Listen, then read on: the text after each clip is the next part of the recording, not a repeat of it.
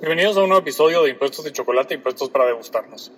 Hoy vamos a cambiar porque si han visto me ha costado bastante subir videos, entonces vamos a cambiar y lo voy a grabar ahora en el tráfico terrorífico de la ciudad de Guatemala, eh, aprovechando un poquito que pues, es tiempo que normalmente uno aprovecha para escuchar cosas, pero creo que tengo hay que comentarles eh, algún tema de impuestos que, que sí es realmente importante que podamos discutirlo.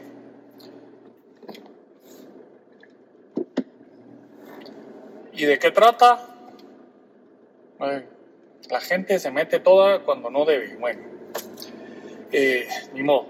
El, si vieron, hay un, los que están suscritos o los que frecuentemente visitan impuestosdechocolate.com, escribí un artículo eh, sobre la responsabilidad en las multas y, la, y, esa eh, necesidad de que el, el, sistema de multas y de infracciones en materia tributaria en la parte administrativa sea iluminado por los principios puramente penales.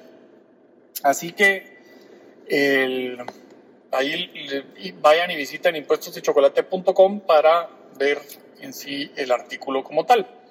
Ahora, quiero ahí pues hacer algunas reflexiones adicionales al artículo como tal y dar algunas profundizaciones más ejemplificativas de lo que estos principios implican.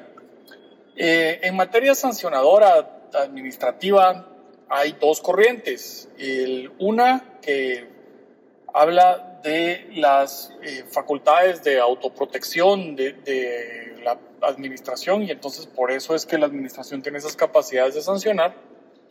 Y otra que dice que las sanciones en materia administrativa son infracciones de tipo penal aplicadas en sede administrativa. Nuestro código tributario tomó esta segunda postura, no tomó la postura de la protección de la administración tributaria y la función administradora y esa, eh, y esa forma de verlo porque es una postura con muchísimo menos garantías. Y encontramos dentro de la regulación de las infracciones y sanciones en el Código Tributario, encontramos que los principios penales están claramente identificados.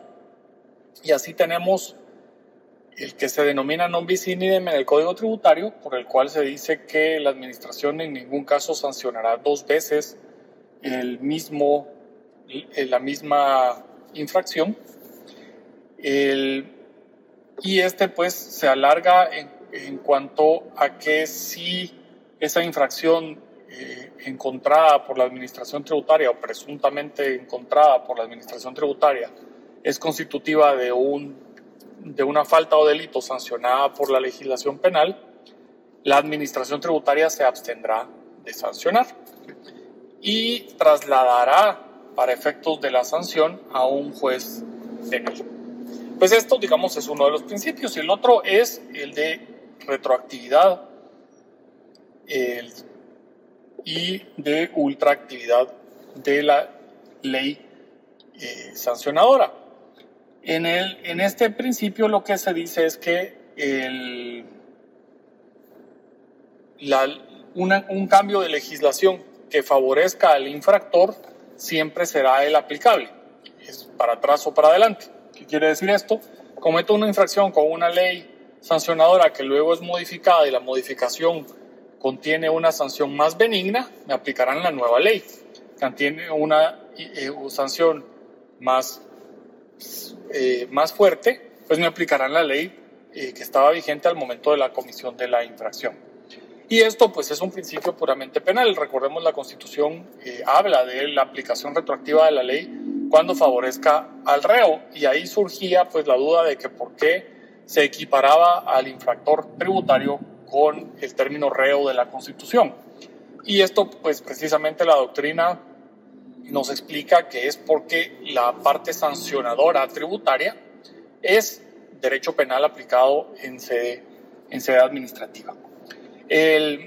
pero, digamos, estos son los dos principios que claramente está, están establecidos y que pueden darnos esa luz de que efectivamente nuestro Código Tributario tomó esta postura de derecho penal aplicado en sede administrativa, pero tenemos, que era lo que había yo comentado en el artículo que está publicado, eh, tenemos algunos temas, digamos que eh, no están tan eh, claramente colocados en la legislación porque son parte de la teoría misma de la, del delito.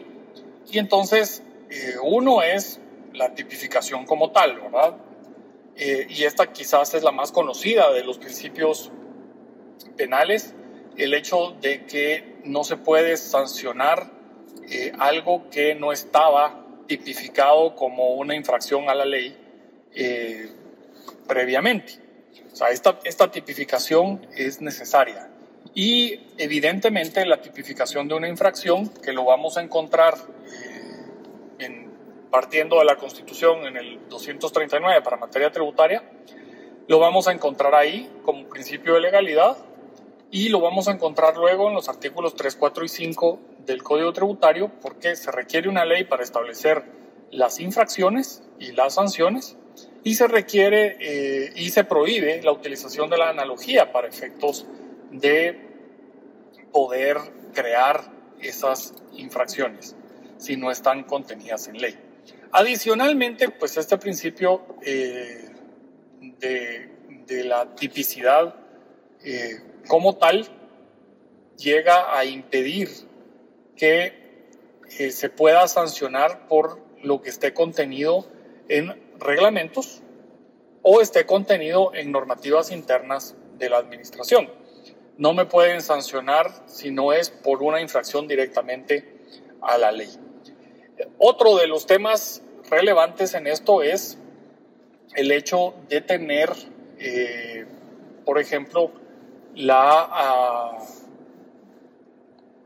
distinción entre el responsable de la deuda tributaria y el código tributario sí establece quién es el responsable de la infracción. Y ahí pues creo que vale la pena eh, ir dilucidando y deberíamos de tener ese tipo de, de discusiones tanto en foros académicos como en discusiones cuando se sanciona a un contribuyente, los que nos dedicamos a la defensa, de si realmente la infracción procede o no procede. por ejemplo, la doctrina eh, se inclina en, para algunos autores, César García Novoa, uno de ellos, en que si hay algún pronunciamiento de un empleado o funcionario de la administración tributaria dándole a un contribuyente alguna respuesta a una consulta y esto eh, lleva al contribuyente a aceptar el camino propuesto por, el, por este funcionario, eh, aunque no sea en calidad de una consulta vinculante, si elimina la culpabilidad y si elimina el ánimo de actuar contrario a la ley. Por lo tanto, puede ser que con esto pues, haga una determinación incorrecta y eh, no, no entere la totalidad del impuesto que correspondía, pero lo hice ese contribuyente eh, basado en que consultó con algún funcionario o empleado de la administración tributaria y le dijo que esa era la manera de hacerlo. Por lo tanto, no se puede llegar a una sanción si no tenemos el de, lado del contribuyente, si no tenemos esa eh, culpa o dolo. Y el Código Tributario sí establece que el responsable en estos casos puede ser perfectamente el funcionario o el empleado de la administración tributaria eh, al haber dado en, el ejercicio de sus funciones, haber dado, como lo hacía entre comillas, consejo al contribuyente para efectos del cumplimiento de sus obligaciones.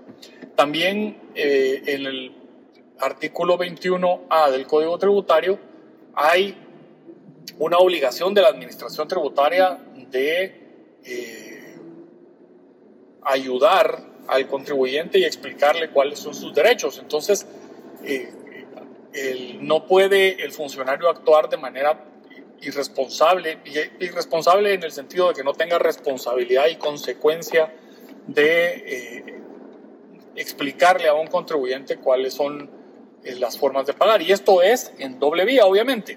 El que llegue y le diga cómo pagar y cause un pago de menos, o que le diga cómo pagar y cause un pago de más al contribuyente, le cause un pago indebido. Del lado del pago indebido, pues eh, todavía tiene una responsabilidad penal porque existe el eh, delito de exacciones ilegales y del lado del el pago de menos, pues eh, digamos la administración tendría que abstenerse de aplicar la multa por omisión porque ahí el contribuyente no tiene sobre sí alguno de los elementos de que, y principios que el derecho penal establece como eh, eh, elementos necesarios para que se le imputen las infracciones y se le sancione. Pues eh, seguiré ampliando en este tema porque pues, es, es, algo muy, muy interesante que me ha parecido que vale la pena que lo vayamos platicando y lo vayamos discutiendo. Así que espero que les haya gustado y nos vemos la próxima. Este es Impuestos de Chocolate. Mi nombre es Mario Archie.